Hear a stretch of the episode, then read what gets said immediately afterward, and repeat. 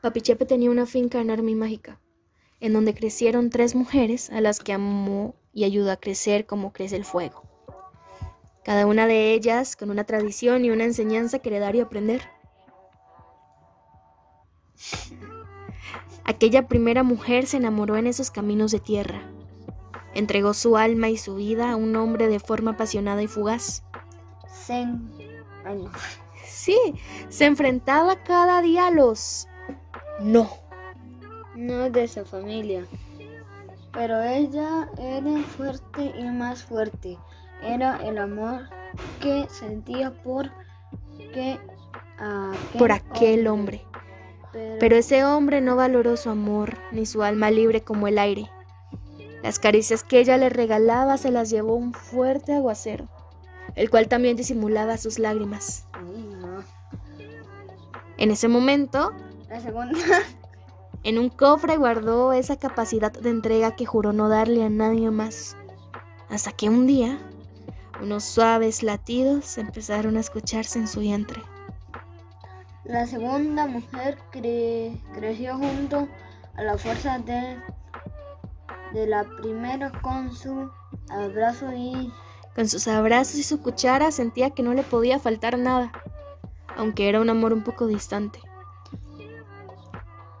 Esta segunda mujer tiene el poder de la luna en su corazón y aprendió a amar a pesar de todas las tormentas. Los regazos de Papi Chepe eran su lugar favorito después de correr por toda la finca. Sus días los pasaba entre la chanchería y su casita, soñando con el día que pudiera correr libre como el agua de aquella quebrada, acabo de perder, no sé por por aquí.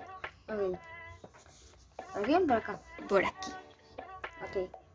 La tercera creció junto a estas dos mujeres, corriendo entre sus piernas y Cayéndose. por la piedra. por la piedra suelta que había antes de llegar a la chanchería.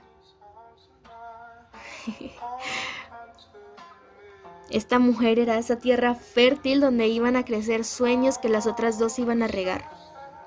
Ella sabía que podía abrazar la tradición sin hacerla suya, aunque esto fuera confuso para las otras dos.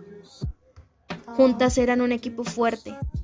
Cada una aprendía de la otra. Cada una le daba a la otra de su fuerza cuando era necesario. Las tres crecieron en esa finca enorme y mágica bajo la mirada y el amor de Papi Chepe, haciendo tradiciones como suyas y asimismo transformándolas en experiencias para encontrar el poder que siempre les perteneció. Y fin. Fin. Ya está. ¿Ya? No. No, no quiero.